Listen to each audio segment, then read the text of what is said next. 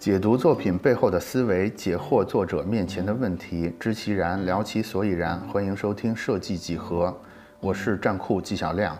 今天我们要聊的是留白的话题。今天正式开始之前呢，我先跟大家分享两个艺术作品。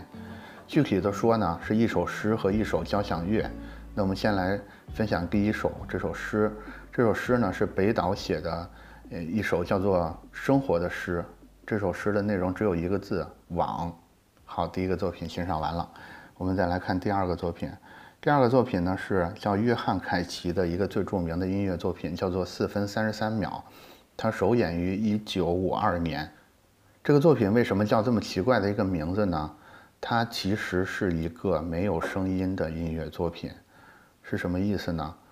就是这个作品里边没有任何种类的乐器和任何数量的演奏员。但是这个作品仍然分了三个乐章，它的总长度是四分三十三秒，所以叫做四分三十三秒。这个音乐作品的乐谱上没有任何音符，唯一标明的要求就是沉默。是什么意思呢？就是这个作品的含义是希望观众来认真的聆听这四分三十三秒的寂静，然后去体会在这个寂静之中，由于偶然所产生的一切声音。这个其实代表了这个。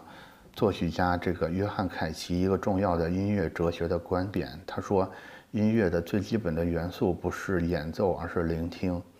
大家可以在网上搜到这个四分三十三秒的纪录片啊，这个纪录片是整体记录了他这个寂静无声的演出。我大概跟大家描述一下这个纪录片的内容啊，就只见他走上了指挥台，拿起了指挥棒，然后就像木头一样的静止的停在那里。在他演奏这个名作的这个音乐厅里，所有的人都有点莫名其妙。过了一会儿呢，他不是像木头一样在那站在那儿吗？过了一会儿，他又装模作样的把这个乐谱翻过了一页，甚至还掏出了手帕擦一擦汗水，引来了当时这个音乐厅里人们的一些会心的微笑。最后四分三十三秒到场，然后就全场爆发出了雷鸣般的掌声。然后这个约翰凯奇啊，就跟大家示意致谢。所以呢，刚才这两个作品就跟大家描述完了。第一个是一首诗，第二个是一个音乐作品。我不知道大家听完这两个作品，你的感觉是什么啊？我反正第一次接触这两个作品的时候，给我的感觉是特别牛逼，就牛逼极了，就牛逼到我我都想说，那本期节目到此结束，然后就结束了。就是这么，就给我的冲击就是这么大。当然，我是在开玩笑啊，人家是艺术家，可以这么玩，我可不敢这么玩。我甚至在听刚才这两个故事之前，我都不敢这么想。但是我现在就在跃跃欲试的想做一下这个行为艺术。我觉得我无疑是受到了这两个艺术作品的感召。我觉得这种感召力，它就是留白的力量。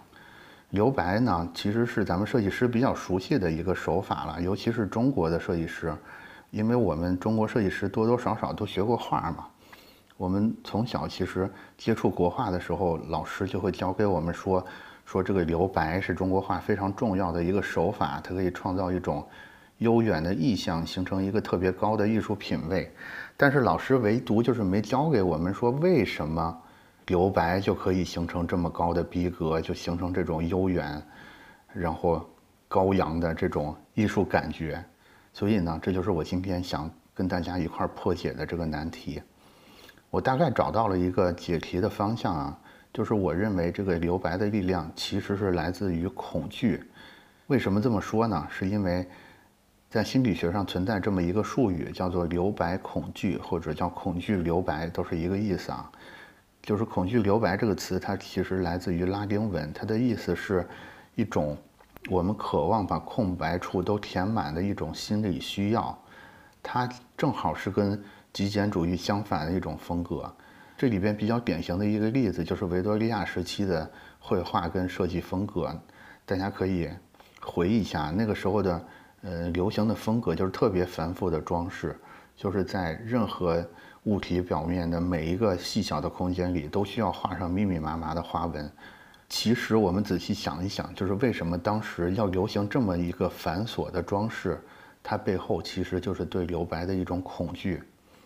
大家都知道，我们现在流行的是跟当时正好相反的一种极简主义的风格，但是其实我们现在的这种极简主义风格，它背后的心理机制同样是一种对留白的恐惧。我们可以观察到，越是一个大牌的店铺，他们的橱窗、他们的店面等等装饰就会越简单，也就往往会给我们形成一种很高的价值感。这种感觉呢？我觉得一方面当然是因为这些品牌在这个宣传上有了巨大的投入，但是更重要的另一方面，是因为他们的行为宣告了一种他们对于留白恐惧的克服，就是他们在告诉我消费者，告诉所有人说，我们这个品牌，我们克服了对空虚和孤独的恐惧，甚至有时候是因为他们营造出来的这种孤芳自赏的这种意象。暗合了他们的消费者，他们心中一种对自我的感知，所以他才形成我们刚才那种价值感、那种逼格的感觉。这个就好像有一个笑话，叫做“我实在没有时间，所以我只好给你写一封长信”。这是什么意思呢？就是假如说你准备过一个演讲的话，你会对我刚才说的这个“我实在没有时间，只好给你写一封长信”特别有。共鸣，也就是说，其实你现在假如说要做一个半个小时的分享，它的难度要比做一个五分钟的分享是要简单很多的，因为它的长度很长，所以它容错率很高。就是简单，它往往是比复杂更难的，因为因为这个简单，它不像复杂，不像长度更长，有那么多的借口可以用，因为它足够简单，所以它所有的内容都特别明显的放在大家的面前。赤裸裸地接受大家的检查和挑剔，大家可以想一下那些特别好的艺术作品啊，比如说木心的那个《从前慢》，就三个字，我们读到的时候就就有这种千言万语的感觉。包括我开头说的那一个网字就写完的生活的诗，真的就凝聚了作者更多的感悟跟心血。我觉得这种。特别简单的、特别凝练的内容，它是作者们勇气和自信的一个结晶。我觉得这个就是留白之所以威力强大，甚至可以感召我们也去尝试的一个原因，因为它唤醒了我们对这个事情的深思。另一方面，更重要的一方面是它代表了这个作者愿意承担的一个勇气，以及他对自己极简的这个作品一种强大的自信。我觉得，与其说，我们是被这个从前慢被一个网字折服了，不如说我们是被他们的作者给折服了。就好像我们刚才说我们去买这些高价的奢侈品的时候，我觉得与其说我们是在买奢侈品，不如说我们买的是这个奢侈品，它代表的一种勇气和信心。赵无极是一个很著名的当代艺术家，他在谈到绘画创作的时候说过一句话。他说：“怎么样能画的又简单又包含很多的东西呢？就是要中肯。”他说：“如果中肯，力量就大；如果不中肯的话，摆很多东西也没有用。”我觉得他说的特别好啊。可能这个“中肯”二字就是对留白的力量源泉的一个解答。所以，如果我只是去学这种留白的形式，就像刚才一样，我真的在开头就匆匆的结束了。其实也不会形成一个真的留白，因为我并没有留下一个中肯的内容。那我们对留白力量的源泉大概剖析完呢，我们再来想一想，留白对我们有什么用处，或者我们应该怎么学习留白？在这儿呢，其实我觉得首先有一点就是我们要确认一点，就是留白它不光是一种艺术表达的办法，它其实是代表了一类原理，也就是说。在留白的下面，其实还是有一个更基层的原理的。我借助一个实验来说明这个原理是什么啊？就是牛津大学的一个教授，他做过一个实验，他就把十二个年龄、智力、身体状况，甚至性别都分布比较均匀的学生，把这十二个学生隔离开，分成了三组进行实验。这三组实验对象要进行的内容，其实就是抄写一本特别枯燥的学术著作。然后实验的时间是四个小时，这三组的区别是什么呢？就是第一组就是每超四十五分钟就允许他们发呆十五分钟，第二组呢是每超四十五分钟就可以让他们花十分钟时间看看新闻，再花五分钟的时间聊聊天，第三组就比较悲催了，第三组是不准休息，一直要从头到尾抄四个小时。这三组学生就是分别四个小时之后呢，我们去观察他们的结果，就发现抄写结果里边第三组就是没有休息的那组，他的错误是最多的，而且抄的单词的总量是最少的。然后刚才第一组，也就是说抄四十五分钟就发呆十五分钟这组，他们的错误是最少的，而且他们抄的单词量也最多。第二组呢是表现中游的。从这个实验结果里边，这个教授得出一个结论，就是说我们在工作里边其实需要留出一定的空白时间，对于工作效率是有更明显的提高的。也就是说，发呆那十五分钟呢，其实就是所谓的留白，就是有这个留白，才能让我们大脑有一个放空，身体有一个放松，达到一个更好的效果。我觉得这个就是留白背后的那个必然的原理。其实这个原理很简单，就是我们一直说的。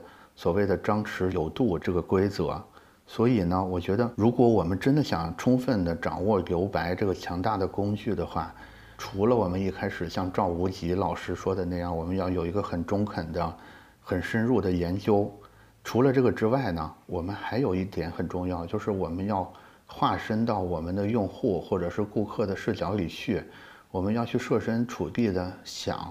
他现在需要的到底是一段留白，还是一段紧张？其实留白这个东西，它尽管能形成高逼格，但是它不是一味的留白就肯定是对的。大家去想一想，就是维多利亚为什么会流行洛可可这种繁复的艺术风格？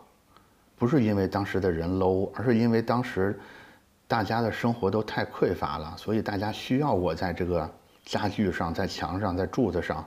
去画这么多繁复的东西来满足我对丰富的一种追求。我们今天为什么这么追求极简？